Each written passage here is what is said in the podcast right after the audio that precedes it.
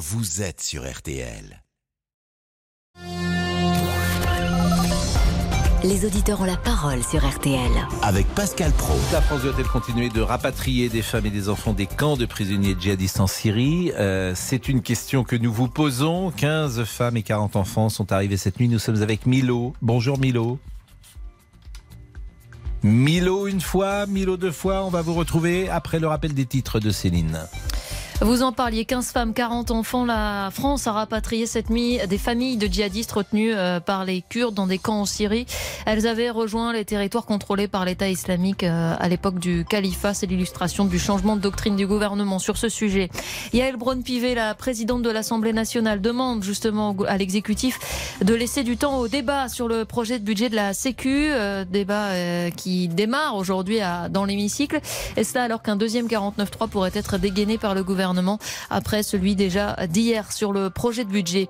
Plus que deux sites pétroliers en grève chez Total Energy, la situation s'améliore sur le front du carburant. C'est aussi le cas dans les stations essence. Ça ne devrait donc pas trop perturber les vacances de la Toussaint qui débutent demain soir. Côté temps, comment se présentent les vacances et d'abord cet après-midi, Peggy Broche? Alors pour cet après-midi, Céline, on a des averses orageuses qui se mettent en place entre l'Auvergne et le Nord-Est avec des orages localement forts accompagnés de grêle du côté de la Bourgogne. C'est encore bien pluvieux cet après-midi sur le Languedoc-Roussillon et des pluies soutenues localement orageuses sur les Cévennes. D'ailleurs, l'Ardèche est en vigilance orange pluie inondation. Sur les deux jours à venir, on attend quand même un fort cumul de pluie, pas mal de pluie également au pied des Pyrénées avec du vent. Et sur un large quart nord-ouest, c'est un temps plus calme, plus dégagé, même s'il peut y avoir localement entre l'Aquitaine euh, et le nord deux, trois gouttes, mais globalement, ça reste un temps sec et plutôt lumineux. Le tout sous des températures encore élevées, même si elles sont en baisse par rapport à la veille. 18 à Langres, 20 degrés à Caen et Strasbourg, 21 à Paris et Reims, 22 à Orléans, 23 degrés à Limoges et Nice, 24 à Bordeaux et Clermont-Ferrand, 25 à Marseille et Ajaccio, 26 à Agen et 27 degrés à Perpignan. Et demain, Peggy Eh bien, demain, ça reste pluvieux, euh, notamment le matin de l'Alsace aux Alpes et l'Ardèche avec encore des pluies soutenues. L'après-midi du Jura aux Alpes et l'Ardèche avec encore des pluies soutenues. C'est pour ça que je vous parle d'un fort cumul de pluie en deux jours. Du sud-ouest au nord-est, là, on a un ciel de traîne entre nuages éclaircis et quelques averses en atténuation l'après-midi. Sur un large quart nord-ouest, un temps plus sec avec des éclaircies. Mais les nuages et les averses vont arriver entre la Bretagne et les bords de Manche. Tout ça sous des températures quasi stationnaires de 17 à 21 au nord et de 20 à 27 au sud. Merci beaucoup. Les auditeurs ont la parole. Pascal Pro sur RTL. Merci Peggy, merci Céline, merci à Arnaud Mulpa et à Sophie Orange qui étaient euh, tous les deux à la rédaction euh, en chef de ce 12h-13h. Nous sommes donc avec euh, Milo. Bonjour Milo. Bonjour Pascal. Je précise que vous êtes militaire. la question que nous posons, doit-on continuer de rapatrier des femmes et des enfants de camps de prisonniers, de camps de Syrie? Pour moi, oui. Pour moi, il le faut. C'est nos enfants, c'est nos sœurs, c'est notre famille, ils appartiennent à la France. Maintenant, c'est euh, dans l'obligation de l'État de rapatrier les femmes et les enfants. Euh, les femmes ne passeront pas à casse-prison, elles seront rééduquées, elles repartiront dans des bonnes bases. Elles pourront toujours pratiquer l'islam, un islam modéré, avec euh, euh un suivi des enfants placés dans leur famille ou dans des familles d'accueil, même s'il faut, euh, dans, pas, c'est pas, la DAS aujourd'hui, je sais pas trop comment ça s'appelle, mais avec euh, tout ce qui est social, dans tous les cas de figure, il faut qu'ils reviennent en France. Ça peut être nos enfants. Imaginez votre fille qui part avec un homme qu'elle rencontre, elle devient folle, elle devient folle de lui, hein, et il l'endoctrine, elle va dans un pays comme ça. Vous, vous savez pas, vous savez comme ça du jour au lendemain la première chose que vous faites, c'est quoi? C'est la récupérer. Parce que vous voulez la récupérer, mais vous pouvez pas. Donc vous demandez à l'État d'aller la récupérer. Et le temps que ça se fasse, ça a un, deux, trois ans. Mais pourtant, elle, elle est tombée amoureuse. Son mari là-bas, il est mort. Son mari, enfin, l'homme avec qui elle était, il est mort. Et à l'autre temps, elle se fait ou je ne sais quoi. Il y a peut-être même des femmes macrelles là-bas. Personne ne sait ce qui se passe. Écoutez, euh, ce qui est certain, Milo, c'est que autant sur les enfants, euh, la question, euh, à mes yeux, ne, se pose pas, autant pour un adulte de 30 ou 40 ans, je peux être hésitant. Alors évidemment, si c'est le père ou si c'est un membre de la famille, on voit les choses différemment. Ça, c'est bien sûr, bien évidemment. Mais, mais ça, si vous pouvez faire ça sur tous les sujets. si une femme. Une, ça reste une femme. Une femme, on la respecte elle est da- on va la récupérer. c'est ma Bah, sœur, c'est ma fille, c'est ma nièce, c'est Mm. qui on veut, c'est une femme. On va la récupérer, elle rentre au pays, elle passe par la case prison. C'est obligatoire. Mm. Non, non, mais ben, c'est de toute façon, c'est c'est- c'est- c'est- c'est votre avis, il n'est pas contestable Ah oui, oui, et cet avis euh, s'entend. Euh, faut trouver, faut trouver une- quelque chose qui, qui, qui arrive à me dire non, faut pas qu'elle fasse ça. Mec- La personne qui me dit non, faut pas qu'elle fasse ça, ben c'est que la personne est complètement. non, mais c'est toujours pareil, c'est argument contre argument. Ce sont des gens qui Ah ont, qui euh, ont fui la France, qui euh, ont qu'ils brûlé ont- leur passeport. Est-ce qu'ils ont fui ou est-ce qu'ils ont suivi? Et- Et et- là, non, mais c'est il Milo, en toute. Chose, je pense qu'on est un peu responsable de euh, ces actes. Toujours. Toujours, Bah, toujours si on l'est, euh, je veux bien qu'on soit influencé, qu'on suive, ait Eh suivi ouais, quelqu'un, mais- etc. mais- il y a un moment, vous êtes responsable de votre vie. Et... Regardez, regardez, demandez, demandez à, à, à comment il s'appelle, à celui qui travaille, qui travaille euh, à Boubouk. Demandez à Boubouk. Boubouk qui- qui tombe avec une fille, qui le Non, rend, mais, qui fou. mettons monsieur, non, mais sur un sujet aussi sérieux, je vous propose de mettre Monsieur Boubouk en Non, dehors de. Non, mais de la pareil, discussion. On est tous pareils. Que ce soit vous, que ce soit moi. Non, on n'est pas tous pareils. Milo. Ah, si, je vous promets. Non, on n'est pas tous pareils. On est tous Je suis-. Non, bah, euh, on n'est pas tous pareils. On n'est pas tous pareils. euh, Non, je récuse ce que vous Mais dites. on est- On n'est pas tous capables de faire n'importe quoi. Je, je crois pas en Ah, tout cas. Je crois pas. On n'est pas tous Regardez. capables de, de suivre n'importe qui. euh, Je crois pas. Il y a, y a, il y a, il y a, j'en rigolais, il y avait le dîner de con. On est tous Oui. le con de quelqu'un. Oui, mais d'accord. ça, Ah, c'est ben c'est autre chose. Ça, Ah, c'est est autre chose. Je peux vous influencer sur quelque chose que vous ne voulez pas, et en insistant, en insistant, en insistant, vous allez me dire, bon, au bout d'un moment, Mais vous allez c'est possible sur des choses peut-être légères ou accessoires, Ah oui, bien, bien sûr. sûr. Oui, je vous raconterai une anecdote là-dessus. Je vous raconterai une anecdote, tiens. Une Mais anecdote euh, sur quelqu'un qui, euh, sur quelque chose de dérisoire et je vais vous faire rire peut-être. Sur un truc vraiment dérisoire de quelqu'un qui a influencé, c'était tellement insupportable qu'il est arrivé à ses fins. Mais ça n'a rien à voir avec un sujet aussi lourd. C'est un déjeuner que j'avais fait un jour avec Aimé Jacquet, euh, Giroud, le président Hamel et j'étais là. Et ben je vous raconterai si vous voulez comment un homme a influencé la table. Mais ça n'a rien à voir avec ce- un sujet aussi lourd que celui-là. À tout de suite. Jusqu'à 14h30, Les auditeurs ont la parole sur RTL. jusqu'à 14h30 Les auditeurs ont la parole sur RTL. avec Pascal Pro. Laurent Tessier. Bonjour Pascal, bonjour à Bonjour. tous. La France doit-elle continuer de rapatrier des femmes et des enfants des camps de prisonniers djihadistes en Syrie?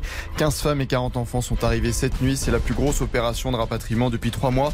Éric Ciotti, député LR des Alpes-Maritimes, candidat à la présidence des Républicains, réagit ce matin sur RTL. J'ai deux attitudes. Les enfants, je les mets à part et je considère qu'il n'est pas irresponsable de rapatrier des enfants. Ils n'y sont pour rien. Pour autant euh, qu'on a pris les mesures de précaution indispensables. Rapatrier euh, les adultes qui se sont engagés dans une guerre contre ce que nous sommes, contre la France, est une faute, est irresponsable. Éric Ciotti, invité d'Amandine Bégaud ce matin sur RTL. Qu'en pensez-vous? Faut-il poursuivre ces opérations de rapatriement? Vous pouvez continuer de réagir au 3210. 3210. Alors Julien, la France doit-elle continuer de rapatrier des femmes et des enfants euh, des camps de prisonniers djihadistes en Syrie? Milo nous disait oui. Euh, Julien est surveillant pénitentiaire, il a 38 ans. Bonjour. Bonjour euh, Pascal. Que pensez-vous euh, de cette Alors, question je- je- j'ai écouté euh, Milo juste avant Oui. et euh, alors au jour d'aujourd'hui, euh, moi j'ai tendance à vous dire que non, c'est une mauvaise idée. Pourquoi? Parce que dans le discours de Milo, en fait, on dit oui, oui, les femmes, elles iront en prison, et puis, bah, limite, on pourrait transposer ce discours-là même pour des hommes. Oui, oui, bah, ils iront en prison. Le problème, c'est qu'aujourd'hui, et là, c'est quand même mon métier, et je sais de quoi je parle, euh, aujourd'hui, la pénitentiaire en France a du mal, déjà, à gérer, à évaluer, euh, avec le nombre de détenus qu'il y a en France. Donc, en fait, on va rajouter du travail au travail, avec euh, bah, la difficulté toujours grandissante de pouvoir évaluer, encadrer et pouvoir même, il l'a dit lui-même, ré- rééduquer ces, ces personnes-là. Mais à un moment donné, moi, je suis pour les reprendre si on peut les accompagner et les encadrer dans de bonnes conditions. Aujourd'hui, les conditions ne sont pas réunies. Donc, stop. Bah, C'est un raisonnement qui peut effectivement euh, s'entendre, euh, Julien, qui est contraire à celui de, de Milo. Sur les enfants, quelle est votre position? Les enfants, c'est totalement différent. Les enfants, malheureusement, il y en a qui sont nés là-bas, même pour beaucoup, euh, même pour la majorité d'entre eux, ils sont nés là-bas, ils ont strictement rien demandé. Euh, par contre, c'est vrai que je suis un peu de l'avis de Monsieur Ciotti. Euh, après, par contre, voilà, il faut aussi, il faut aussi qu'il y ait un encadrement. Euh, voilà, parce que là-dessus, après, si c'est pour finalement un peu les laisser dans la nature euh, et qu'on n'a pas forcément les, les moyens d'encadrer et de et, et de s'assurer surtout que euh, que le l'incorporation dans notre société se fait correctement, euh, excusez-moi le terme, c'est quand même euh, une bombe qui peut nous péter à la gueule, quoi. Donc, euh, il faut faire très attention. Voilà, il faut faire vraiment très, très, très attention. Et maintenant, euh, je, veux-je bah, je réagis à ce que vous avez dit aussi à Milo tout à l'heure. À un moment donné, moi, je suis de pour. euh, quand on a décidé de quitter la France, de euh, pour beaucoup brûler les passeports, euh, couper les cartes d'identité en disant je ne suis pas français. euh, et puis aujourd'hui, bah, finalement, être bien content de retrouver la France parce qu'on se retrouve finalement bah, dans le camp des perdants. Parce qu'aujourd'hui, si Daesh avait été dans le camp des gagnants, euh, il, il serait pas là en train de vouloir revenir en France. Donc à un moment donné, dans la vie, on fait des choix et il faut les assumer jusqu'au bout. Et c'est trop facile de ne pas les faire assumer jusqu'au bout. Ben merci Julien, merci. Vous étiez les deux premiers auditeurs avec Milo sur euh, ce sujet. Pascal Oui. On n'a pas eu la petite anecdote? Ah oui, la petite anecdote. De... Alors, elle est dérisoire, la petite anecdote, parce que Milo disait on peut tous se faire influencer. Alors, je vais raconter une histoire qui va me faire sourire. Je fais un déjeuner un jour. Il y avait donc euh, Jean-Claude Hamel qui était le président d'Auxerre. Et euh, arrive une terrine pâté euh, sur euh, à l'entrée. Il y avait Giroud et Aimé Jacquet. Et Jean-Claude Hamel dit euh, Ah, faut manger ce pâté-là, il est très bon, Aimé, très très bon. Et Aimé Jacquet dit Non, non, non, j'aurais pas vraiment envie. Bon, alors chacun se sert. Et puis une deuxième fois, Jean-Claude Hamel lui dit Mais euh, Aimé, pre- prenez une petite tranche quand même, parce que c'est bon. Et puis deux fois, et puis trois fois, et puis quatre fois, et puis cinq. Et puis ça dure, parce que Jean-Claude Hamel était comme ça. Et à la fin, il lui a pris sa tranche de batterie pour être tranquille. Il lui a pris sa tranche de terrine. Donc effectivement, on ne sait pas d'ailleurs pourquoi j'ai pensé à cette anecdote Une quand Milo me racontait l'influence des uns et des autres. Je, je- je vous avoue, je, je n'en sais rien. Ah. Je n'en sais rien. On, on, on ne connaît les connexions du cerveau, mais j'ai voulu vous raconter cette petite anecdote Eh, toute Vous simple. avez bien fait, Pascal. Bah oui. vraiment très intéressante cette anecdote. Donc, Et le pâté était bon quand même ou pas? Mais oui, en plus, moi j'en avais pris. Mais il y a, vous savez, il y a des gens comme ça qui, te, qui ne te lâchent pas. Tant que tu n'as pas fait ce qu'ils ce qu'ils veulent, ils ne te lâchent pas. Et à la fin de, de, euh, de guerre lasse, comme on dit, belle expression euh, ancienne, de guerre lasse, tu dis, bon, bah écoutez, hein, je vais faire... euh, ouais, D'accord, vous avez gagné. Et 13h17, comment va monsieur Boubouk? Bonjour Pascal et bonjour à tous. Ah bah, Je- je- je- Vous n'avez pas écouté ma question Mais si, en si, fait. C'était, en fait, il est, il est en mode automatique. Ouais, la première fois qu'il intervient, il répond pas. il phrases, dit- il dit bonjour. Il sait qu'il faut dire bonjour Mais non. la première fois. Mais Vous j'ai du vous mal à saluer et à réfléchir en même temps dans l'état dans lequel je suis. Donc euh, c'est compliqué de tout Vous faire en même n'étiez temps. pas né dans les années 80. Mais pas encore, il me semble pas. Non, Bon, non, non. quelle est la chanson des années 80 que vous préférez? Hum, La chanson des années. euh, sous le sunlight des tropiques. Non, c'est c'est pas bien. C'est pas mal. Gilbert. Montagnier, Ah ouais, c'est pas j'adore. mal. Ça c'est alors ça c'est Jeanne Masse, immense star des années 80. On a parlé avec Monique Yonès tout à l'heure des années 80. Ça va être un de nos thèmes aujourd'hui. Est-ce que vous regrettez les années 80 Vous savez qu'il y a une exposition à Bordeaux, euh, dans une autre ville aussi, dans- à Toulouse, à Paris, partout il y aura des des expos en rouge et noir. Jeanne Masse. Formidable. Moi, j'ai une tendresse pour Étienne Dao, mais les chansons, c'est une connexion. C'est parce qu'on était jeunes qu'on aimait ça, évidemment. Connexion, on se souvient, c'est nos Madeleines de Proust. À tout de suite. Les auditeurs ont la parole sur RTL. Avec Pascal Pro. Pascal Pro, Les auditeurs ont la parole sur RTL. Laurent Tessier. Une scène surréaliste des tirs de chasseurs ont eu lieu mardi vers 10h30 à proximité de la cour de récréation d'une école d'Amiens. Vent de panique chez les élèves qui ont couru dans tous les sens. Les chasseurs se trouvaient à moins de 50 mètres du grillage de l'école. Les enseignants ont dû mettre les enfants en sécurité. Écoutez Mathilde Roy, la mère adjointe d'Amiens. Je comprends que ça puisse être euh, assez traumatisant, euh, surtout dans des contextes post-attentat et tout ça. hein.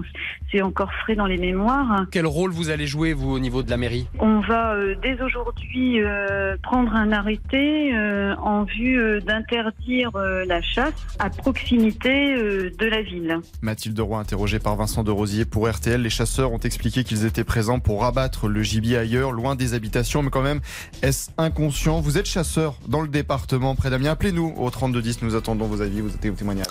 Eh bien justement, euh, nous sommes avec Sylvain. Bonjour Sylvain, qui est Bonjour, un ancien Pascal. gendarme. À la retraite. À la retraite. Vous avez peur pour votre fille, dites-vous, parce que vous êtes euh, dans la région d'Amiens? Non, je suis pas dans la région d'Amiens, moi je suis en Vendée. Ah bon? Oui, mais alors là, euh, là a priori, vous n'allez pas être... euh, les, les- les chasseurs d'Amiens ne vont pas jusque, jusque-là. Pourquoi Ils vous avez peur pour votre fille mais- Ben parce qu'un chasseur reste un chasseur, et des chasseurs, il y en a partout. Et moi, je les entends tous les jours, euh, même le matin très tôt, je les entends tous les jours autour de chez moi. J'ai l'école à 100 mètres d'ici, et, euh, et franchement, euh, moi, ça me fait peur. Euh, ça me fait peur parce que bon certainement je sais que maintenant euh, c'est très en la chasse est très encadré euh, qu'il y a des contrôles de fait mais malgré tout il y a toujours des accidents. Donc euh, moi ça me pose un ça me pose un souci. Mais je suis d'accord avec vous, mais ma dans un monde parfait pour vous, faudrait pas qu'il y ait de chasseurs? Alors si on parle dans l'absolu dans un monde parfait je dirais oui. C'est un sujet délicat. Parce Oui, que euh, c'est une sûr. tradition française. euh, S'il est encadré, il y a toujours évidemment des accidents, mais convenons euh, que euh, là aussi, euh, je fais juste une parenthèse. On parle parfois instrumentalisation et récupération sur l'affaire Lola en ce moment, et on accuse les hommes politiques de récupérer ou d'instrumentaliser. Mais j'ai envie de dire quand il y a un accident de chasse. Les anti-chasseurs se servent précisément de cet accident pour faire avancer leur cause.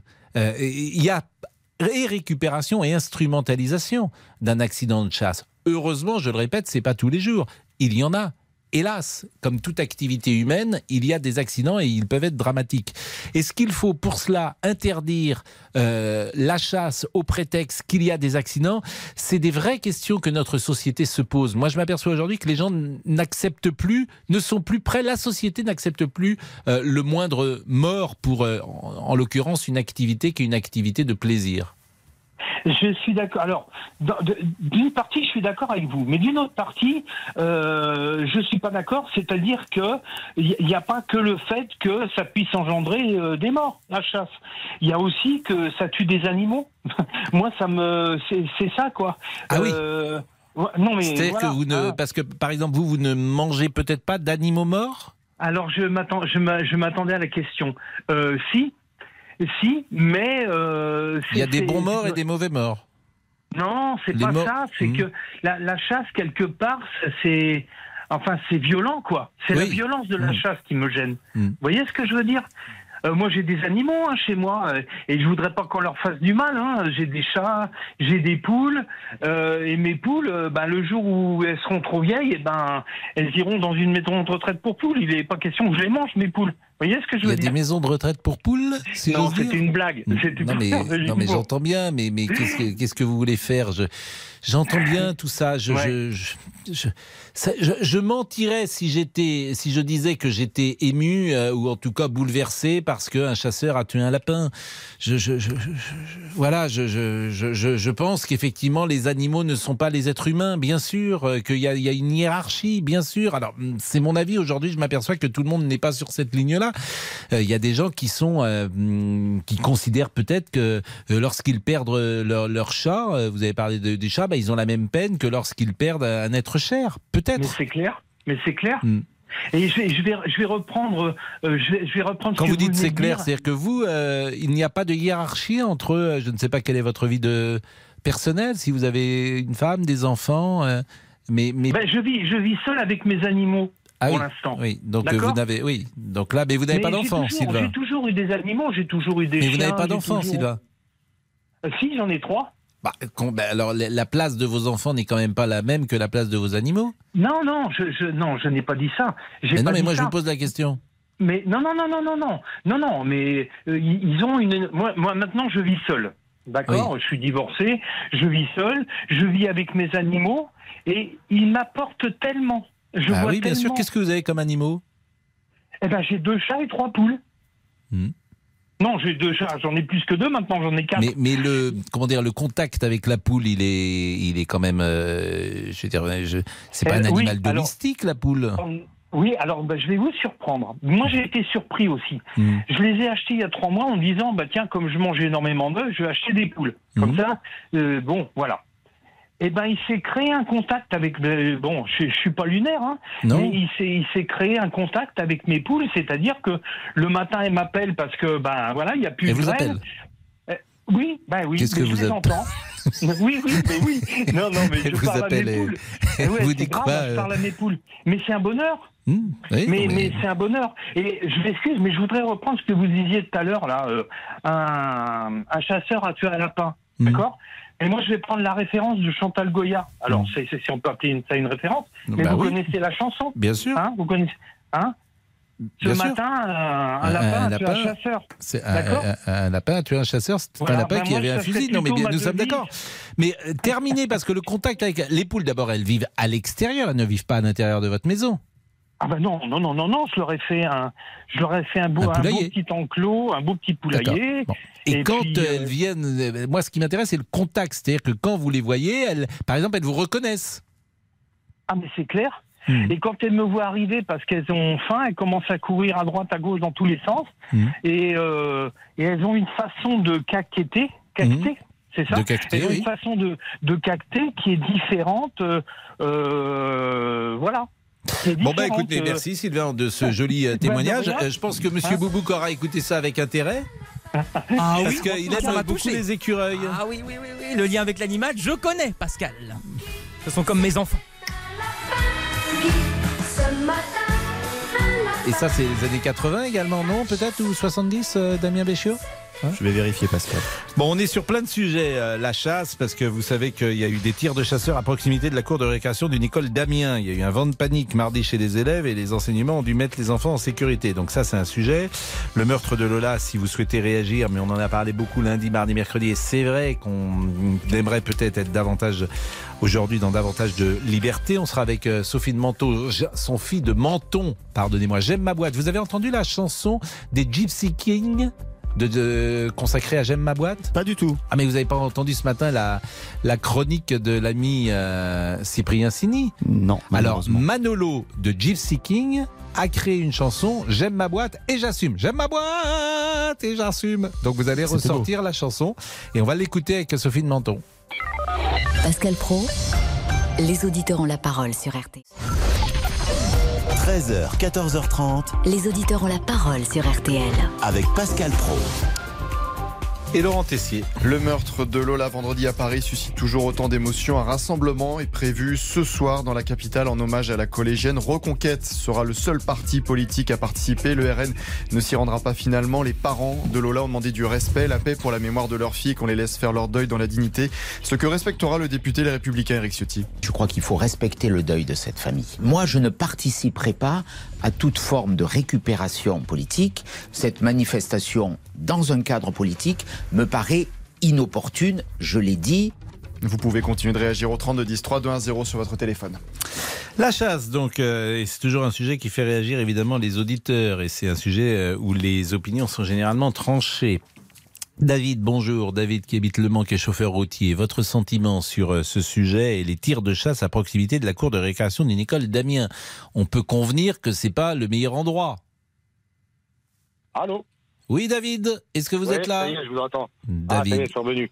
Vous Oui, êtes vous revenu. m'entendez Ben, Je vous entends très bien, David. Ah, bon, c'est bien. Bonjour, monsieur Pro, vous allez bien Et vous-même Ça va, c'est toujours un plaisir de parler avec Ben, vous. Vous êtes gentil. Vous étiez en train de bosser Vous êtes arrêté sur le bas-côté Ben, David manifeste. Beaucoup au téléphone. Non, mais je vous entends pas là. Qu'est-ce qui se passe, David? Pourquoi ça passe pas très bien? Ah bah, pourtant, moi, je vous entends très bien, moi. Bon, je vous disais, vous êtes arrêté en route euh, sur le bas-côté? Oui, oui, je me suis arrêté sur un parking. Vous êtes sur un parking. Bon. Euh, vous êtes chasseur vous-même? Oui, je suis chasseur et fier de l'être. Bon, donc, euh, mais, mais quand vous apprenez que des tirs de chasse euh, de chasseurs à proximité de la cour de récréation d'une école d'Amiens, convenez que c'est peut-être ça- pas le meilleur endroit. Non, d'ailleurs, c'est pas normal, c'est inadmissible. Ça, je trouve ça pas correct euh, au niveau de ça. D'ailleurs, il y a des, des, normalement, on doit chasser à, à 150 mètres d'eau au bâtiment. Ça a toujours été prévu comme ça. Et puis bon, je pense que déjà, il faudrait avoir un petit peu le contexte, mais bon. Je sais pas ce qui s'est passé, mais bon, c'est pas c'est pas correct, mais bon. Bon, manifestement, alors euh, je- euh, on, on l'a expliqué dans le journal tout à l'heure, euh, il disait qu'ils étaient là pour euh, rabattre euh, du gibier, mais je vois pas ce qu'ils faisaient là à 50 mètres Oui, d'une bon, école. Vous, Après, moi, c'est ce que je dis, Monsieur Pro. Je vous dire, c'est pas parce que vous avez quelques-uns qui font un peu les abrutis qu'il faut juger tout le monde en, en tant qu'abruti. mais je suis d'accord avec vous.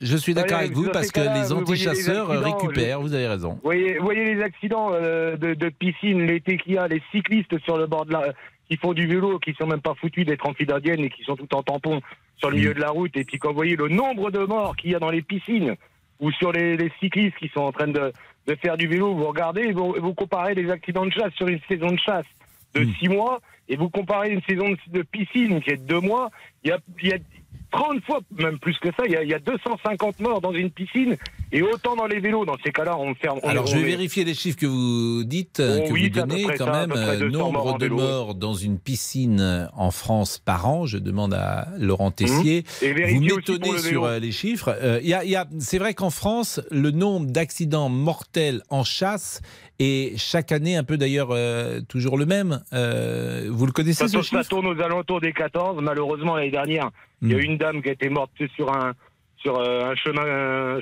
sur un chemin euh, communal. Bon, peut-être un tir, je sais pas. J'ai pas eu les conclusions de, de l'accident. Je sais pas. J'ai pas regardé. Mais bon, Bah, après, je vais vous dire, je vais regarder une- précisément. Bon, Comment vous, vous, vous chassez tout, euh, chaque semaine? Ah oui, tous les dimanches, ouais. Oui, oui, tous les dimanches avec mes amis. Bon, euh, c'est un rituel qui est organisé depuis combien de temps? Oh, euh, ça fait 12 ans que je chasse. Euh, J'étais avec mon père euh, tout petit, avec mon papa, c'est lui qui m'a transmis ça. Et Ouais. du coup, voilà, maintenant je suis en train de transmettre à mes enfants le dimanche. 90 accidents de chasse, dont 8 mortels. C'est le bilan dressé par l'Office français Voilà. de la biodiversité pour l'année 2021-2022 et qui a été rendu euh, public le 1er septembre. Donc la saison dernière, je le répète, il y a eu 90 accidents, dont 8 mortels. C'est vrai que c'est euh, évidemment euh, des drames à chaque fois. Alors, est-ce qu'il faut interdire la pratique de la chasse à l'aune de ce chiffre? C'est un, c'est une question qu'on peut poser d'ailleurs, euh, David, puisque c'est un, c'est un loisir la chasse. Il n'y en a pas d'utilité en soi. Euh, sinon, vous faire plaisir, et c'est important de se faire plaisir dans la vie, bien sûr. Mais il y a huit personnes qui sont décédées. Il est parti, David. Manifestement, on avait un petit souci avec euh, David. Mais pourquoi vous ne nous mettez pas de chansons des années 80, de je Monsieur vais en mettre, Pascal, je C'est en vraiment le jour euh, ou jamais. Ne vous inquiétez pas, ne soyez pas impatient. Le chasseur, vous pourriez revenir par exemple avec cette chanson merveilleuse de Michel Delpech qui est Le chasseur par-dessus. euh, alors c'est peut-être années 70 le chasseur. Alors, mais je la mettrai quand même ou pas? Eh ben mettez-la quand même parce qu'elle est d'actualité. Jusqu'à 14h30 Les auditeurs ont la parole sur RTL. avec Pascal Pro. Les auditeurs ont la parole Pascal Pro sur RTL. Par-dessus les temps, soudain j'ai vu passer les oies sauvages. Alors c'est pas vraiment les années 80. hein. C'est étonnant, on reste dans les années 70, C'est un donc peu veut sujet, des années mais bon, 80. c'est- c'est une chanson de 74. On n'y arrivera pas, Pascal. Mais, mais, mais elle évoque la chasse. Oui. Et une boîte de nuit. Nous Et dit oui, mais bon, Voilà, une mais bon, boîte c'est pas le moment d'en parler. Une autre forme de chasse, la chasse aux moustiques. Oui. Ah, je vous ai écouté religieusement dans RT Midi. Le moustique est toujours là. Et vous avez peut-être été réveillé cette nuit par un bruit très désagréable, à chercher pendant plusieurs minutes le coupable, votre téléphone à la main, lumière allumée. Et souvent, ça se termine avec le bouton qui gratte. 60 espèces de moustiques existent en France, ça fait peur. Grégory Lambert est entomologiste médical. Est-ce normal de voir ces moustiques nous attaquer? Alors normal, non, pas vraiment. C'est vrai que, comme on le constate, les températures euh, très élevées de ce mois d'octobre, et puis euh, les phénomènes pluvieux, hein, donc l'humidité très importante, bah, profitent hein, complètement à nos espèces de moustiques. Et euh, il y a combien d'espèces qui piquent les hommes, si j'ose dire Oui, finalement, alors on en aura une petite euh, douzaine peut-être, mais on va avoir finalement quatre espèces principalement euh, pénibles. Nous ne sommes pas tous égaux en termes d'attraction de, de moustiques, puisqu'on a chacun notre petit cocktail d'odeurs hein, propres qui font que euh, bah, le moustique va préférer telle ou telle personne. Ah bah, si vous avez une peau à moustique, nous le dire au 3210. Ce petit bruit très désagréable qui nous arrive jusqu'aux oreilles. Non, mais ça, c'est c'est terrible, les- le moustique. Mais bon, on est quand même protégé dans Paris. On a eu tout à l'heure un spécialiste. A priori, les moustiques en zone urbaine, ce n'est pas là qu'ils sont euh, les plus fréquents. Bon, euh, David, il est de retour, David, ou pas? Oui. Oui, je suis revenu, monsieur ben oui, Pro. ça fonctionnait pas très bien. Alors Maxime Alors va être avec nous. Maxime va pouvoir vous apporter euh, la contradiction, puisque Maxime, j'ai le sentiment que vous êtes plutôt sur un mode anti-chasseur. Ah non, pas du tout. Ah, vous êtes un la chasse. pro-chasseur aussi Ah bah les deux sont pro-chasseurs. Ah, Ah bah oui, Maxime et David vont être d'accord ensemble. Ah, oui, on va être Oui et non. On va être, on va être copains, bien sûr, on va Ouais. bien s'entendre. Mais moi, de là à dire, euh, je pense que c'est la, la surréaction des instituteurs qui a semé la panique chez les enfants. Enfin, Amiens, c'est quand même une ville de chasse. Euh, les trackers sont partis. euh, alors effectivement, rien ne prouve qu'ils ont tiré euh, à moins de 50 mètres de l'école, parce que la réglementation c'est 50 mètres de l'école. Euh, ils sont arrivés avec leurs fusils, mais c'est bien des, des zones qu'il faut chasser. Euh, Demain, il n'y a pas de, il a personne qui va déranger euh, des sangliers dans ce dans ce périmètre-là. Qu'est-ce qu'ils vont faire? Ils vont se réfugier là près de l'école? Quand il y a un gamin qui va se faire charger par un sanglier à la sortie de l'école, on va dire quoi? Bah oui, mais il n'y a plus de chasseurs. Je suis désolé. Quand j'entends encore la personne juste avant de dire, euh, moi mes poules, j'ai des prises pour manger leurs œufs et les mettre après dans une retraite, dans une maison de retraite pour poules, mais ils mangent les œufs. Enfin, l'œuf, c'est quoi? C'est l'embryon d'une poule. Faut, il y a un moment. C'était du second arrêter. degré, la maison de retraite des poules. Non, non, parler mais, euh, monsieur Oui, allez-y David. Oui, ah ouais, je suis d'accord avec lui. Pour l'instant, le, le truc, on ne sait pas, euh, on ne connaît pas le, le, le, le pourquoi du comment de ce qui s'est passé à Amiens. On peut pas juger, avant, on peut pas critiquer euh, et juger en même temps. On peut, on peut rien faire. Je suis tout à fait d'accord. Par contre, c'est vrai que d'être près des bâtiments, c'est un peu chaud. Mais par contre, c'est vrai que le, euh, la chasse, il y a un moment, faut aussi arrêter avec ça, avec les chasseurs, les, euh, me- m'excuserai du terme, comme le président de la République, nous emmerder. Parce que vous voyez, on fait tout ce qu'il faut pour la sécurité, tout ça. Moi, je chasse dans une belle société à Saint-Marc-d'Outillet, donc, donc bonjour aux, aux Saint-Martiens, tout ça. Et je peux vous dire, euh, on se fait couper nos miradors, on se fait, on se fait voler nos miradors, on se fait fracasser nos miradors. Tout ça pour la sécurité des gens. On met des panneaux. On nous a mis des nouveaux panneaux maintenant pour. euh, Mais je comprends pour, pas, euh, pardonnez-moi, je comprends pas. On- on- on- tu- J'ai pas compris. Ça veut dire quoi En On se fait- fracasser nos miradors? Eh ben, en bien. fait, on a des miradors de tir. Oui. C'est pour être en hauteur, pour euh, réduire l'angle de tir, pour que la balle, elle aille dans le sol. Oui. Voilà, que mais, le- mais ça veut dire quoi. Pourquoi Qui fracasse quoi? Je comprends pas. Eh ben, les anti-chasses, les gens qui sont Ah oui, contre la d'accord. donc ils attaquent le matériel que vous avez mis en place, alors que c'est un matériel qui vous permet de mieux chasser, c'est ça? Et pour que tout le monde soit en sécurité, pour que tout le monde, tout le monde profite de la, de la, de la nature. Mais il y a aussi une chose aussi que je voudrais rajouter. Parce que moi, je vais vous dire, monsieur Pro, vous avez une maison, vous êtes propriétaire. Vous êtes Hmm. Non, bien d'accord mais peu importe, je suis Peu locataire. mais importe. peu Bah, vous importe. avez un droit, de vous avez une propriété chez vous. C'est comme Oui. si je rentrerais chez vous avec ma barquette de viande. Oui. Vous êtes en train d'allumer le barbecue et puis j'arrive chez vous sans rien vous demander. C'est-à-dire que j'arrive, votre barbecue est allumé, je viens mettre mes saucisses et puis tout ça sur votre barbecue. Et vous allez me dire, bah, qu'est-ce que tu fous là? Bah, je viens faire cuire mes saucisses. Bah oui, mais t'as rien à foutre. T'es chez moi, t'es chez moi. Nous, en fait, les chasseurs, on paye des, des, des, des droits de propriété, Mmh. on paye une location, on paye, une propri- on paye des propriétaires, et on est chez nous. Donc, euh, et à un moment, il y a aussi ça aussi. Faut que les Non, gens mais c'est vrai que la société comprennent. est s'étendue et des activistes notamment parfois euh, Mais Moi, il y a- je- il y a je- plein de sont en dehors des clous euh, dans, plein de domaines. Quand vous voyez aussi, parole euh, Bah. euh, quand vous voyez que Ah, on n'entend plus David. Bon, bah Maxime justement, Maxime va pouvoir répondre puisqu'on n'entend plus David. Non, euh, laissons David. Euh, Maxime prend la parole. Moi, j'irai encore plus loin. Quand je vois que les anti-chasse, nous, on s'embête à se mettre 250 kilos de blé sur 400, 470 hectares pour nourrir la petite reproduction, pour que les jeunes puissent se nourrir. On n'attend pas près de la grainoire avec un fusil, attendre que l'oiseau, euh, le gibier sorte et qu'on nous vienne nous les casser en disant bah tiens au moins ils vont pas chasser bah non ce qu'ils pensent pas c'est qu'ils sont en train de tuer cette reproduction parce qu'on n'a plus d'insectes on n'a plus de forêt on n'a plus de, de haies entre les champs donc on n'a plus d'insectes donc Eh si bien, on n'est pas là nous aujourd'hui on n'a plus de gibier Eh ben merci pour ce sujet sur les chasses. On va parler dans un instant. Sophie de Menton est là de l'entreprise J'aime ma boîte. C'est une initiative qu'elle avait créée il y a une vingtaine d'années. Mais Monsieur Boubouk euh, est là. Euh, Monsieur Boubouk, euh, est-ce que vous avez la nostalgie des années 80 parce que euh, vous croyez en la réincarnation, j'imagine. Ah, Évidemment, Pascal. Donc, oui, vous oui. étiez présent dans les années 80, mais sous une autre enveloppe. Je pense, peut-être. je pense, Pascal, que j'étais un petit écureuil dans les forêts. Je pense que je me suis réincarné en Monsieur Boubouk. C'est, c'est, c'est. Et dans ma Vous prochaine vie, je serai une petite années- hirondelle. Dans les années. Dans les années 80, vous me pensez que vous n'étiez pas dans une enveloppe charnelle humaine. Non, j'étais pas un humain. Ça, c'est sûr que non. Bah non, au vu de mes réactions, je pense que non. Non, Tout s'est fait sur le tard. Et donc la Voilà. prochaine vie sera consacrée, donc en- vous serez une hirondelle. Exactement, je donc volerai, un, donc un gendarme. C'est-à-dire un gendarme Euh, genre déjà jadis on appelait les, les gendarmes les hirondelles. Ah bon? Pourquoi? Ben, Parce qu'ils avaient des tenues qui euh, ressemblaient précisément à une hirondelle. Très bien, bon, bah, je, vais, je, vais, je vais aller regarder. Ah oui, oui, oui. oui. Parce qu'elles avaient une cape. Une Ils cape avaient une cape, bien sûr, on disait d'un gendarme, mais ça c'est encore euh, quelque chose que les moins de 30 ans ne peuvent pas connaître. Ah non, non, non, non. On, on disait gendarme, hirondelle. Vous ne saviez pas ça? Ah mais pas du tout, parce que bah, comme beaucoup de choses que vous me dites, hein, mais ça, non, ça, ça non plus.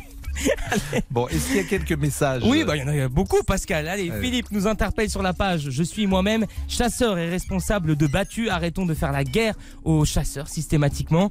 Gwenola, à l'inverse, nous dit c'est inacceptable. On ne peut pas tolérer des tirs de chasseurs à proximité d'écoles. Ils sont dangereux.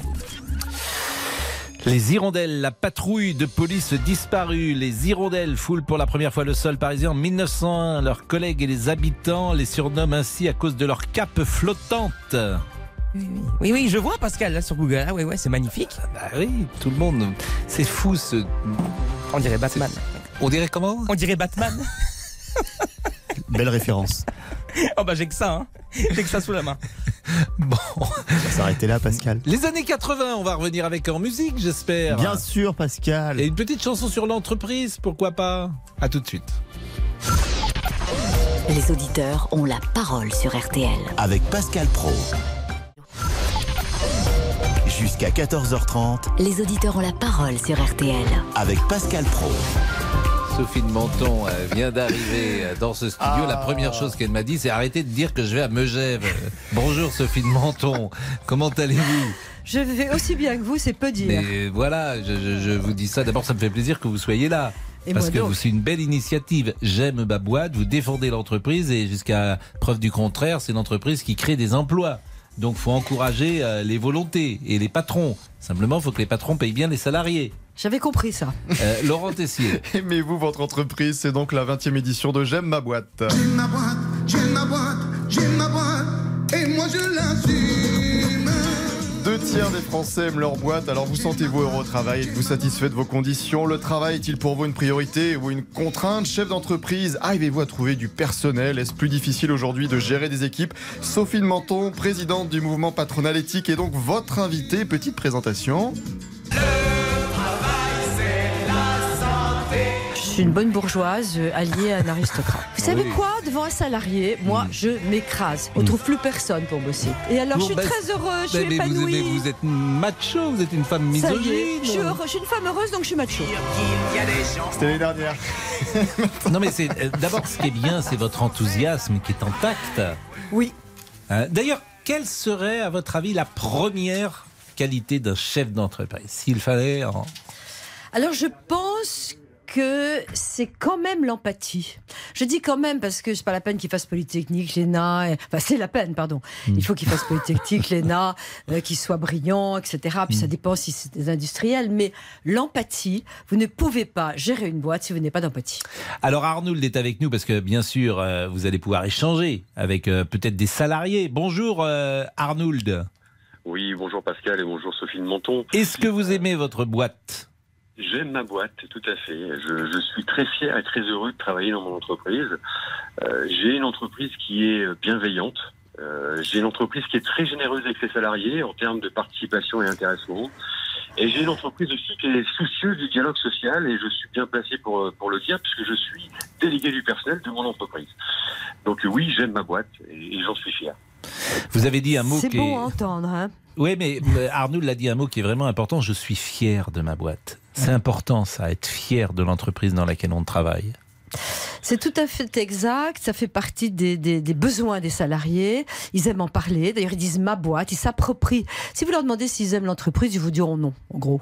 Si vous leur demandez s'ils aiment leur boîte, ma boîte, euh, oui.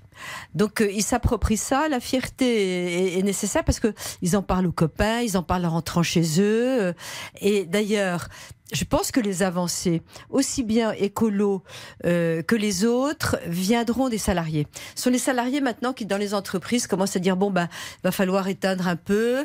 Euh, Qu'est-ce qu'on peut faire? Moi, on est arrivé en me disant tiens, on va enlever une ampoule sur deux.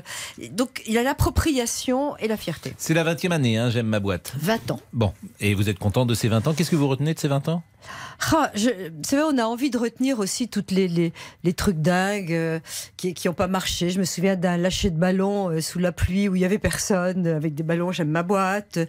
Il y a si, il y a Chirac me Mhm. Non, mais qu'est-ce que ça a changé? C'est ça Ah, le ça sens de la question. Il y a- Énormément. Est-ce que les gens aiment mieux leur Ah non, boîte mais- aujourd'hui qu'ils ne l'aimaient il y a 20 ans? Alors c'est peut-être de la mégalomanie, mais je suis convaincue que depuis 20 ans, le fait une fois par an de dire j'aime ma boîte, que les, qu'il y ait des fêtes, qu'on en parle dans la presse, etc., a fait prendre conscience que non, c'était pas les ennemis héréditaires. Arnould, euh, quand vous choisissez une entreprise, qu'est-ce qui est le plus important pour vous? Le salaire, le climat, le le climat de l'entreprise, l'activité dans laquelle vous allez exercer votre profession, le temps de travail? Quel est le premier critère pour vous euh, d'adhésion Ah, à une boîte? Le premier critère, moi, je, je- je suis commercial, j'ai fait deux entreprises dans ma vie, donc euh, j'ai pas beaucoup changé. Euh, mais en tout cas, le, le critère qui était pour moi le, le plus important, c'était euh, la, la notoriété de l'entreprise, parce que je pense qu'il faut être fier de travailler pour une entreprise. Et lorsqu'on discute avec des amis extérieurs, euh, eh bien, quand je dis que je travaille dans cette entreprise, euh, eh bien, je suis écouté parce que il y a, elle, elle a un aura tellement grand que, que, que c'est, c'est une fierté pour Ben moi. non, mais c'est intéressant ce que vous dites. Alors, Jean-Alphonse Richard, qui est là et qui va parler euh, dans une seconde euh, de l'heure du crime, ça fait combien de temps que vous êtes à RTL, Jean-Alphonse Richard? Je suis arrivé en septembre 2001. Donc ça fait euh, 21 ans. C'est vrai que lorsqu'on travaille par exemple sur cette radio, qui est une des premières radios de France, sinon la première radio de France, c'est un sentiment d'appartenance entre guillemets au corps d'élite, Bah, disons-le. sûr, sûr. Et ça nous rend fiers, Bah nous, oui. parce que cette fierté est rejaillie sur nous. Ah oui, mais c'est le drapeau. On porte un drapeau Mm. euh, et on est fier de porter ce drapeau. Je crois que c'est, ça devrait être le cas pour toutes les boîtes. et- Bah, toutes les boîtes mais- ne sont pas aussi mais- privilégiées mais bien sûr, bien sûr. bien sûr. Puis, euh, Et on même, a- je suis sûre, quand on vous présente, qu'on dit euh, je présente un tel, il travaille chez RTL. Mais c'est toujours la boîte qui est plus la importante que boîte importante que l'individu. Même chez des amis. Une Bah, fois qu'on est sorti de la boîte, bah, c'est pas qu'on n'est plus rien, évidemment, ouais, ce c'est serait vrai. exagéré, mais euh, c'est plus pareil. Mais Euh, bien voilà. sûr, vous avez Euh, parfaitement raison. C'est la- la- très important. C'est comme d'ailleurs en sport, c'est la même chose. Le club est toujours plus fort ou la boîte est toujours plus fort que les individus, bien sûr. Jean-Alphonse, l'heure du crime. Alors, l'heure du crime aujourd'hui. Alors, vous savez, mon, mon cher Pascal, très souvent dans les affaires, je vous dis, il n'y a, pas de suspect, on ne trouve pas, on ne sait pas qui a fait quoi. Là, c'est une affaire un peu particulière. C'est la mort d'une dame qui s'appelait Ghislaine Leclerc. Elle avait 57 ans, trois fois divorcée, femme libre qui ouvrait sa porte volontiers à tout le monde. Elle n'avait pas d'ennemis. Euh, alors, puis on va s'interroger parce que là, il y a plein de suspects, justement. Euh, Il y a un ex-mari qui a un passé plutôt sombre, on va le dire comme ça. Il y a un autre ex-mari avec qui elle a des problèmes financiers, c'est son dernier mari. Il y a un jardinier qui passe par là, dans le décor euh, de la maison où elle a été assassinée. Et puis il y a même un de ses gendres. Donc bah, il va falloir choisir. Et, les, Et le suspect et les identifié? Ah, les, oui, les, les enquêteurs vont identifier un suspect qui va... Qui sera le d'ailleurs, coupable? Qui va d'ailleurs, je vous dis pas ça, vous écouterez l'heure du crime. Quelle année pas de déflorer... Omar le- Haddad, ça, non non, non, pas du tout. Ah bon. Non, c'est Ghislaine non, non, Leclerc, c'est vous avez Ghislaine dit. Leclerc. hein, Et non pas Ghislaine Ghislaine Marshall. Voilà. Et, C'était à euh, l'été 2010. Hmm. Donc euh, c'est relativement récent. Il y a eu, euh, vous allez voir, il y a eu une enquête. Il y a eu même euh, deux procès. Mais je ne peux pas vous dire Bah qui- non, faut pas qui- tout dire. lequel des suspects est le Bien bon sûr. dans cette histoire. L'heure du Et crime. s'il a été condamné ou pas. Bien sûr, très bon euh, suspense garanti tout à l'heure pendant une heure À avec. Jean-Alphonse Richard. Les infos dans une seconde. Politique, sport, culture, l'actualité complète en un clic sur rtl.fr. RTL. Il est 14h. Les trois infos à retenir avec Agnès Bonfillon. Notre première information est signée de notre journaliste Frédéric Veil. En Normandie, la grève est reconduite jusqu'au 27 octobre sur le site de Gonfreville. Avec la raffinerie de Fézin dans le Rhône, ce sont les deux points où la levée de blocage n'a pas été votée. Sur le terrain, cependant, la situation s'améliore puisque les trois autres raffineries de Total Énergie, dans le Nord, les Bouches-du-Rhône et la Loire-Atlantique, ont stoppé leur mouvement. La présidente de l'Assemblée nationale, Yael Braun-Pivet, demande au gouvernement de laisser le temps au débat sur le projet de budget de la sécurité sociale examiné à l'Assemblée nationale à partir d'aujourd'hui. C'est notre deuxième information. Après le 49-3 dégainé pour faire passer euh, le budget hier, il y a de grandes chances pour que l'outil constitutionnel soit encore utilisé. Préserver l'amitié et l'alliance franco-allemande, voilà ce qu'a déclaré Emmanuel Macron en arrivant à Bruxelles tout à l'heure pour un sommet des 27, un sommet consacré à la flambée des prix de l'énergie. C'est notre troisième information. Nous avons beaucoup de travail devant nous, a reconnu le président français euh, qui doit rencontrer dans quelques instants le chancelier Olaf Scholz juste avant le sommet. La météo. Un temps toujours aussi pluvieux, notamment de l'Alsace aux Alpes et à l'Ardèche. À l'ouest, alternance de nuages, averses et éclaircies avec une belle amélioration l'après-midi. Sauf en Bretagne, c'est par là que va revenir une autre dégradation. Les températures, elles seront quasi stationnaires de 17 à 21 au nord et jusqu'à 27 au sud. Le résultat du quintet à Deauville, il fallait jouer le 14, le 11, le 7 le 13 et le 10, le 14, le 11, le 7, le 13 et le 10. Les attentes des salariés pour cette année, par exemple, c'est intéressant. euh, C'est un sondage que vous avez proposé. Qu'est-ce que vous attendez euh, en priorité cette année, Agnès Bonfillon? Euh, Je peux dire une prime en direct comme ça? Et, euh, être augmenté 55% des gens, c'est la première réponse. Avoir une prime exceptionnelle 31%, avoir plus de temps libre 17% des gens, avoir une promotion 13%, développer le télétravail 12%, plus d'autonomie dans le travail 12% et recevoir une formation 10%. Ce qui arrive en priorité, c'est être augmenté. C'est vrai que l'argent, le salaire, c'est le nerf de la guerre dans une entreprise. Bah, c'est, on peut le comprendre. Merci Agnès. Avec en cas, merci. Il est 14h03. Jusqu'à 14h30 Les auditeurs ont la parole sur RTL avec Pascal Pro.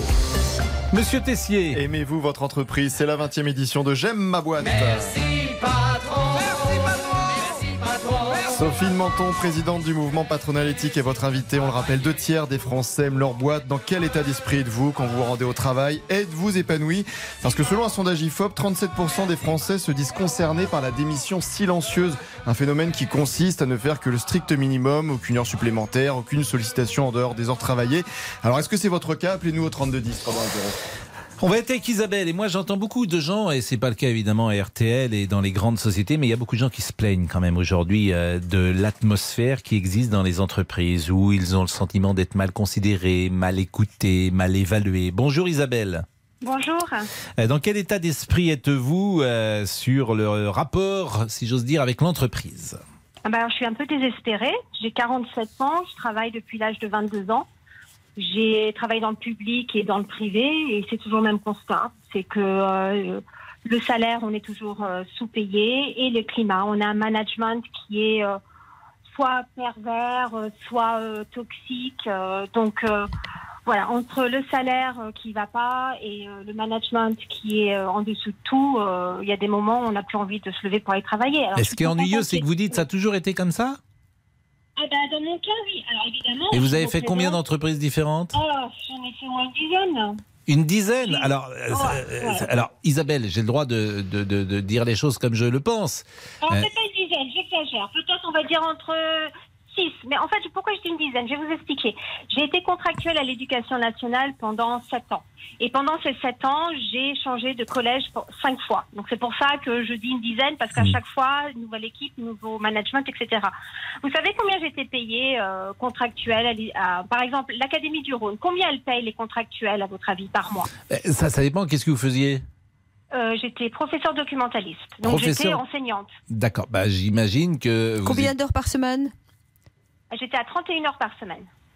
Ah, c'est, euh, c'est Sophie de Menton qui fait euh, l'examen euh, d'accord. du salaire. Non, non, j'ai Alors, ce qui est intéressant, c'est que vous êtes aussi insatisfaite dans le privé que dans le public. Finalement. Alors, oui, alors, donc, j'étais euh, dans le public, j'étais payée 1400 euros net euh, en tant que contractuelle. Quand j'ai été à mi-temps, j'étais payée 650 euros. Voilà, par mois.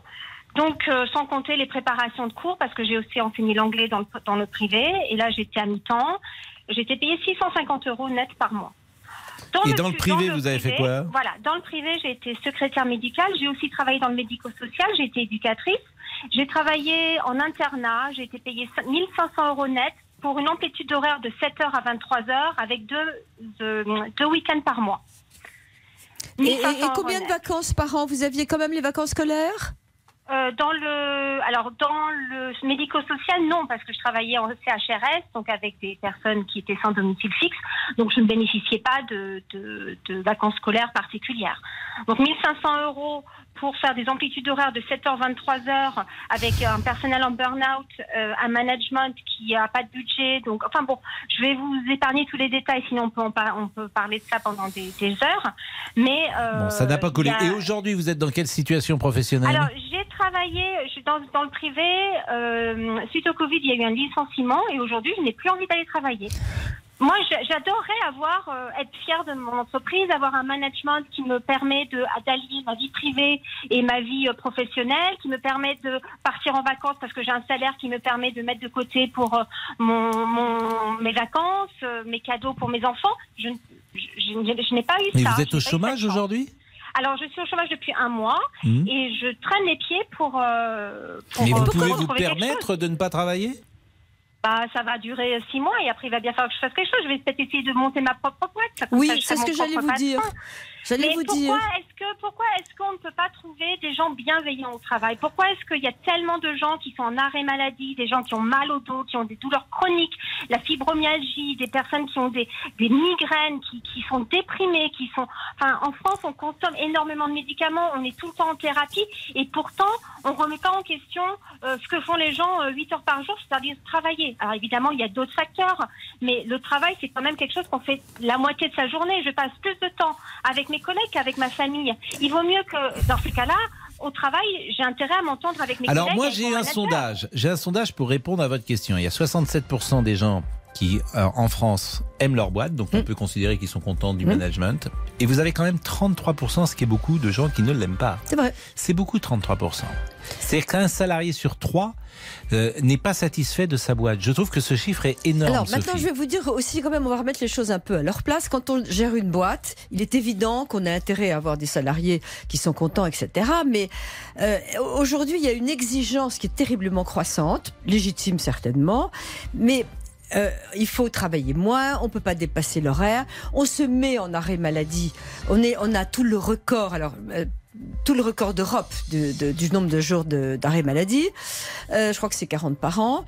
Il y, a, aussi une forme d'exigence qui est très curieuse avec des Français pas contents. Les Français sont pas contents. La pause. La pause et on revient avec, euh, Gypsy King et Manolo, hein, parce que c'est quand même une histoire étonnante que ce soit les Gypsy King qui vous aient fait cette petite hymne. J'aime ma boîte, la la li, la li, la la. Je te chante bien, hein. Les auditeurs ont la parole sur RTL. Avec Pascal Pro. Pascal Pro, les auditeurs ont la parole sur RTL. J'ai ma boîte, j'ai ma boîte, j'ai ma boîte, et moi je l'assume. J'ai ma boîte, j'ai ma boîte, j'ai ma boîte. Mais je peux pas le prendre parce que euh, figurez-vous que Sophie de Menton euh, vient de recevoir un coup de fil et c'est précisément celui qui chante qui l'appelle. C'est Philippe Genestet, dit Manolo. C'est bien ça. C'est le patron de euh, Jiffy, qui est une énorme boîte Oui. euh, française, Mm. et qui avait chez lui Manolo, et c'est lui qui a Voilà. convaincu. Manolo de chanter. Voilà, c'est pas lui qui, chante, bien chante. évidemment. Mais il est en train de vous appeler. Bon, euh, moi je trouvais, donc merci Isabelle pour votre témoignage. Euh, Joseph va nous parler euh, également. Lui, il aime plutôt sa boîte, mais c'est euh, le chiffre de 33% des gens qui aiment pas leur entreprise. Je le trouve incroyablement élevé parce que on pourrait imaginer qu'il y ait 10% des gens qui, quoi qu'il arrive, sont jamais contents, qui changent de boîte sans arrêt et que ça marchera jamais, etc. Parce que c'est la vie. Mais 33%, c'est pas ça. 33% des gens, c'est c'est un salarié sur trois. Joseph, est-ce que vous, vous faites partie des 66 ou des 33 Non, je fais partie des 60. Bonjour Pascal. Bonjour. Et bonjour tous les auditeurs et bonjour toute l'équipe. Moi, je fais partie des 66. J'aime mon boulot, j'aime ce que je fais, j'aime la vie. Oui, ça va généralement Ça ensemble d'ailleurs. Bon.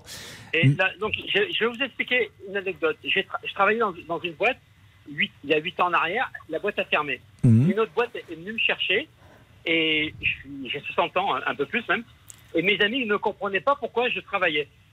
Donc, j'ai demandé à, à mon patron si je pouvais les inviter à faire visiter l'usine et à voir l'ambiance et tout. Donc j'ai loué un minibus, les ai emmenés une journée à la boîte. C'est bien. Et ils ont compris. Et maintenant, ils me cassent plus la tête. Ils me demandent plus pour quand c'est que tu prends la retraite, quand c'est que tu prends la retraite. Ils ne me demandent plus parce qu'ils savent que je fais un boulot que j'aime. Et pourtant, je fais un boulot dur parce que je suis responsable de l'île à Perpignan. Mm. Je, suis, je fais 100 000 km sur 10 mois et je vais de temps en temps au bureau, à, à l'usine. Vous êtes commercial? Euh, Commercial, ouais. ouais. Je suis cadre commercial. Je, Mm. je suis intégré à la Qu'est-ce que vous aimez dans votre entreprise? Ah bah, déjà, j'aime la direction. J'aime surtout les ouvriers qui sont là-bas, les, les filles du bureau. C'est- une famille. Et puis j'aime mes clients. J'adore mes clients. Vous êtes un bon commercial. Vous trouvez que vous êtes bien payé? Je Eh ben, écoutez, il m'avait demandé de faire un certain chiffre d'affaires. J'ai triplé le chiffre d'affaires. Donc vous êtes heureux. Et donc, vous êtes évidemment intéressé aux résultats. Parce que ça, c'est important. Ah, euh, oui, mais ça, c'est c'est un détail. Bah, c'est un détail, pas pour, pas pour la plupart des gens. Et par contre, madame, madame, si je peux me permettre, si je peux me permettre, la seule chose qui m'a surpris, c'est quand j'ai fait la visite médicale. Quand je suis allé faire la visite médicale, le, le- le- le médecin, le médecin, la première chose qu'il m'a dit, vous, vous vous sentez bien dans votre vie Est-ce que votre patron vous embête et tout? Mais ils sont tarés. Ils sont Eh oui. tarés, ces médecins. Eh oui, et sans compter les médecins qu'on va voir et qui disent bon, euh, vous voulez que je vous arrête? J'ai dire, il y a un moment aussi où il y a un décalage, et on est quand même très sensible à une ambiance, et que euh, je veux dire, à partir du moment où on vous explique toute la journée que vous gagnez pas assez d'argent, que ça va pas bien, qu'on vous traite mal, euh, ça, ça finit par, euh, Qu'on par arriver. qu'il y a quand même beaucoup de gens qui sont en difficulté sur le plan du salaire. Non, il y a Euh, des gens en je, je les difficulté. entends euh, en permanence dans cette émission, euh, dans la grande distribution, euh, qui gagnent parfois beaucoup d'argent. On se dit, euh, les caissières pourraient être mieux rémunérées, par exemple. Oui, alors ce qui est embêtant, c'est que vous Il y a avez beaucoup de gens parfaitement raison. En Eh ben, France. oui, les caissières. Avec des boîtes qui marchent très bien. Vraie Quand question. la boîte marche bien, on pourrait imaginer que les salariés Il en faut bénéficient. intéresser les salariés, c'est la base. Je suis entièrement Ah d'accord. oui, mais elles le sont pas partout. euh, Je vous signale que les caissières, vous avez soulevé quelque chose de très important parce que elles n'étaient pas suffisamment payées. Ça a été emblématique. Hmm. Sauf que maintenant, il y a des caisses automatiques. Et donc, c'est aussi très compliqué. Ouais, oui, il y a, des caisses y a pas- automatiques y a dans la grande une- Il distribution. n'y a pas une majorité de. Moi, je vais mes courses. Oui, je vais aussi. euh, de temps en temps et même régulièrement. Partout, c'est doublé. C'est pas majoritaire euh, Non, les c'est caisses doublé. automatiques. Carrefour, c'est doublé. Vous avez moitié de caisses automatiques et quelques caissières. Donc, ce que je veux dire aussi, c'est qu'il y a une façon euh, Hmm. d'intéresser, de voir les choses différemment. Alors, il est vrai qu'il faut rendre les boîtes désirables. Quand on dit que j'aime ma boîte, c'est un rôle. Et cette fête des entreprises, elle est très importante pour les patrons. Ça nous rappelle qu'il faut être aimé. Euh, ça nous rappelle que notre boîte doit être désirable et qu'il faut faire des efforts. Et ça, c'est quelque chose qui a été fondamental. D'ailleurs, ne serait-ce que de fêter l'anniversaire de ta boîte aujourd'hui, que, de, que, que le patron y aille. Il y a aussi Vie ma vie. Alors, le patron va au standard pour accueillir les gens. Euh, et on, on change de poste. Euh, et donc, Ça il y serait a... bien, ça, une fois par euh, an, de changer tous de poste. Tout le monde change de poste, Mais assez vous voyez, marrant. par exemple, Damien, il pourrait faire ce que je fais. Mais moi, je peux pas faire ce qu'il fait. Eh oui. Euh, il le ferait, alors je sais pas comment il le Je ferait, sais mais au pas moins. non plus, Pascal. Comment? Je sais pas non plus. Mais si, vous y arrivez. Quoi, vous y arriveriez. mieux, euh, mieux. Vous diriez Vous bonjour. Pascal. euh, Vous diriez bonjour aux auditeurs. euh, Vous les écouteriez. Vous y arriveriez. Vous auriez Mais sans comment doute pas. la- Pascal Vous auriez sans doute pas la même technique que quelqu'un qui parle dans un micro depuis 20 ans. Mais en revanche, moi, vous me mettez à votre console, je suis incapable. Alors là, je comprends rien du tout. Ah bon? C'est pas si compliqué pourtant, Pascal. Je vous ah bah, montrerai. ah bah, la console, euh, c'est très très compliqué. Déjà, euh, j'ai du mal à lever le son avec ma télécommande chez Ah, moi oui, euh, quand je les devant la alors. télé, donc euh, j'aurais du mal avec votre console. Monsieur Boubouk, c'est votre première euh, RTL, c'est votre première boîte. C'est ma première boîte, Pascal. Oui, c'est oui, très oui. important la première boîte. Enfin, j'ai été viré de la première. oui. Ah, vous avez été viré de la Ah, première j'étais un très mauvais serveur en restaurant. Ils m'ont dit t'es très bon pour l'ambiance en cuisine, mais pas pour servir. Ah oui, Alors ils m'ont dit ciao. Donc Oui. effectivement, Ah oui, oui. c'est- vous C'est ma avez première en, vraie en boîte, même oui. temps, vous avez changé d'orientation euh, professionnelle. Ah oui, oui, oui, oui, oui. Bah, je- je pense que je suis un peu meilleur ici. Enfin, je sais pas.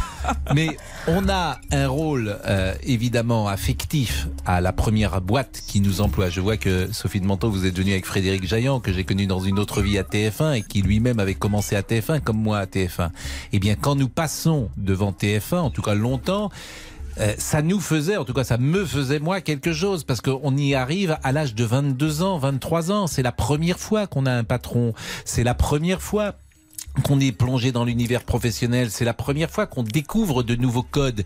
Et si vous restez longtemps dans cette première boîte, ce qui a été euh, mon cas, bah forcément, elle vous marque. Et elle vous marque, euh, j'ai envie de dire, euh, à, à jamais, ce qui est bien normal. Et vous avez très, tout à fait raison de dire ça. et Je suis C'était Monsieur. Boubouk, là, qui je Ah parlais. ah Mais bon, vous pouvez quand même dire un petit mot parce que Oui, c'est quand même. un, un tout petit mot, mais c'est que les jeunes qu'on accueille dans, Oui. dans nos boîtes et que j'accueille, on ne leur a jamais appris nulle part ce que c'était qu'une entreprise. L'entreprise. On leur a pas dit qu'on disait merci, qu'on souriait, mais jamais. Oh, arrêtez. Non, mais jamais. On leur a pas dit de On dire merci, ah mais on dit, non, mais on dit- non. ça veut dire quoi dire merci? On dit merci, on- les Le- parents leur ont appris à dire merci dans Bah, la vraie vie. Pas des masses. Et je vous garantis que non mais, mais une ils boîte viennent à c'est une l'heure, ils sont habillés, ils, ils viennent pas bah, en, ils sont pas viennent pas en, nus, ils ils sont viennent pas pas en tongs et en short euh, Non, au pour, travail. pour l'heure, ils savent surtout l'heure exacte à laquelle ils peuvent partir. Ça, ils se trompent pas du Arrêtez, tout. non mais c'est vrai. pas. Je, ah, Ah, les, les jeunes veulent plus, veulent plus je- travailler. j'ai pas dit. C'est vous qui généralisez. Bah, c'est vous qui le dites. Non, je Bah, ils dis disent, que euh, les jeunes, ils pas veulent surtout savoir l'heure à laquelle ils que partent. les jeunes ne sont pas préparés du tout à l'ambiance de l'entreprise, à une certaine forme de discipline, à avoir des collègues, à respecter, à regarder ce que font le travail de l'autre, euh, et que c'est très particulier. Ils sont pas préparés à ça. Bon, ça c'est possible que, notamment les plus jeunes aujourd'hui, Monsieur Boubouk, c'est euh, c'est dur parfois l'entreprise. Ah oui. Euh, on prend effectivement, on, non pas des oui, des remarques. Et, et C'est encore, normal. si je vous parlais, et Frédéric qui est là, si je vous parlais, euh, si je parlais aux jeunes gens comme moi on me parlait quand j'ai commencé. Mais je vous assure, euh, le- le- le- les jeunes explosent. Ils me diraient, vous ne, vous ne me respectez pas, ils seraient déjà chez, chez le DRH. Nous, on nous disait, t'es nul, c'est minable, euh, je veux dire, va te changer, que sais-je. Au moins, ce qui est bien, c'est que ça, vous me le dites à l'antenne. Comme ça, c'est. C'était, c'était, je dirais que c'était un management, pas tout le monde bien sûr, mais qui pouvait être un peu humiliant. Aujourd'hui, je pense qu'on prend des gants. Euh, Oui, que oui. nous dit-on sur les réseaux? Sur les réseaux, Pascal Astrid nous écrit Oui, j'aime l'entreprise où je travaille, mais mes patrons ne m'aiment pas. Nathalie n'a pas le même discours, mes patrons sont au top, à l'écoute et reconnaissant. On termine avec Alexandre. Heureusement que j'aime ma boîte car ce n'est pas le salaire qui me fait rester. Bon, est-ce que, vous, Ah, est-ce, est-ce que, est-ce que les patrons vous aiment, Monsieur Boubouk Mais j'espère, j'espère qu'ils. euh, Bah, Pascal, je me dis des fois, s'ils entendent mes interventions sur ma vie sentimentale, je me dis, mais. Est-ce qu'ils sont vraiment fiers de moi quoi? Vous L'année passée, quand vous étiez euh, là, Monsieur Boubouk existait déjà? Oui, oui, oui, j'étais né, oui. Oui, non, mais là, c'était à Madame euh, de Menton, en Ah, revanche, bon, que je m'adressais. Oui, mais je me Euh, demande s'il est intervenu. Non, voilà, il est né euh, médiatiquement cette, euh, ces 12 derniers mois. Ah voilà, c'est ça. C'est une, euh, c'est une naissance Je- je- médiatique. Je, Et je- je suis au baptême médiatique. Voilà, et je pense qu'effectivement, c'est un, c'est un personnage qui vient d'une autre galaxie, tel le Capitaine Flamme. Mais c'est une richesse formidable qu'on a dans nos boîtes. Ça, on n'avait pas avant. Exactement. La pause et à tout de suite. Les auditeurs ont la parole sur RTL. Avec Pascal Pro. Les auditeurs ont la parole sur RTL.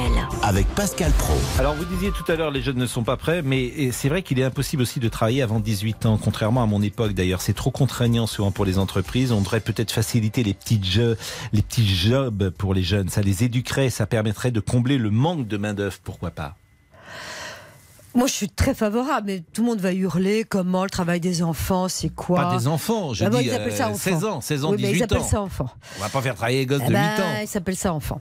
Euh, et Mais donc, les 16 ans, les, à partir de Mais je 15, suis 16 d'accord, ans, mais à alors, y mon la- époque, moi j'ai travaillé à l'âge de Et vous 16 savez ans. que l'apprentissage a été très compliqué très longtemps parce que quand on en prend, il faut, ils n'ont pas le droit de toucher euh, à tels outils, ils n'ont pas le droit de faire ça. Ils ont donc on a une protection. Je pense qu'il y a une forme de tolérance avec les jeunes qui est pas forcément productive pour eux, qui les prépare pas forcément à la vie professionnelle. J'aime ma boîte, on vous a reçu aujourd'hui, on vous remercie grandement, c'est le 20e anniversaire, très belle initiative, j'aime ma boîte, c'est toujours un plaisir d'entendre votre enthousiasme intact pour l'entreprise. Il est 14h24, euh, le débrief. 13h, 14h30. Les auditeurs ont la parole sur RTL. C'est l'heure du débrief de l'émission par Laurent Tessier. Nous en apprenons tous les jours dans les auditeurs en la parole. Nous ne pensions qu'il n'y avait que Monsieur Boubouk qui parlait à ses écureuils. Non, il y a aussi Sylvain. c'est créer un contact avec mes poules, c'est-à-dire que le matin elles m'appellent parce que ben voilà, il y a plus de vous Oui, ben oui, Qu'est-ce mais que je vous les appelez entends. oui, oui, mais oui. Non, non, mais je vous parle à mes poules. elles Et ouais, vous c'est disent grave, quoi, je euh parle à mes poules. Mais c'est un bonheur. Rien ne va plus RTL. Le côté artistique de chacun est en train de ressortir comme notre présentatrice de RTL Midi, Céline Landreau, qui imite le moustique. RTL Midi, votre vie plongée dans votre quotidien. Zzz. Ah oui, vous êtes peut-être agacé ces derniers jours. Ça, c'était le bruitage d'un moustique. Ah bon? C'était bien fait, non? C'est cela, oui. C'est cela, oui. oui. Martial Liu, le chef du service éco de RTL, n'est pas très en forme en ce moment. Il faut remettre la couette pour dormir, on sent le petit coup de froid. hein. Et qu'est-ce qui se passe J'ai- mais le nez qui coule, donc euh, j'ai pas le Covid, mais je vous épargne mes miasmes. Eh ben, écoutez, c'est gentil. C'est généreux de ma part, faut C'est pas délicat. très agréable. C'est délicat. Et Monsieur Boubouk, forcément, était très à l'aise dans cette ambiance. Il ne se prend plus la tête, non, on répond plus aux questions. hein. Comment va Monsieur Boubouk? Bonjour Pascal et bonjour à tous. Ah bah, Je- je- Vous n'avez pas écouté ma question si, en si, fait. mais il nous a fait part de ses envies pour le futur, pour le monde d'après. Et dans ma Vous prochaine vie, je serai une petite années- hirondelle. Dans les années. Tant qu'on y est, bon, autant mettre en avant, allons-y, la grande chanson française, rien ne va plus. Ce vraiment. matin, euh, un lapin a tué un chasseur. C'est un, D'accord un- un lapin a tué un chasseur, c'était Voilà, un lapin ben qui avait un fusil. Non, mais bien, nous sommes d'accord. Et alors la marmotte, elle met le chocolat dans le papier d'alu. Mais bien sûr. Et aujourd'hui, événement, c'est la 20e édition de. J'aime ma boîte et j'assume. J'aime ma boîte, j'aime ma boîte, j'aime ma boîte, et moi je l'assume. Aimez-vous votre entreprise C'est le cas des deux tiers des Français. Agnès Bonfillon en a profité pour faire passer un petit message. hein. Je peux dire une prime en direct comme ça? Et euh, Bah oui, vous pouvez le dire. Une dernière chose à nous dire, sinon Pascal? Les chansons, c'est une connexion. C'est parce qu'on était jeunes qu'on aimait ça, évidemment. Connexion, on se souvient, c'est nos madeleines de Proust. Allez, le débrief pour aujourd'hui, c'est terminé. On se quitte alors avec notre meilleure connexion, les années 80.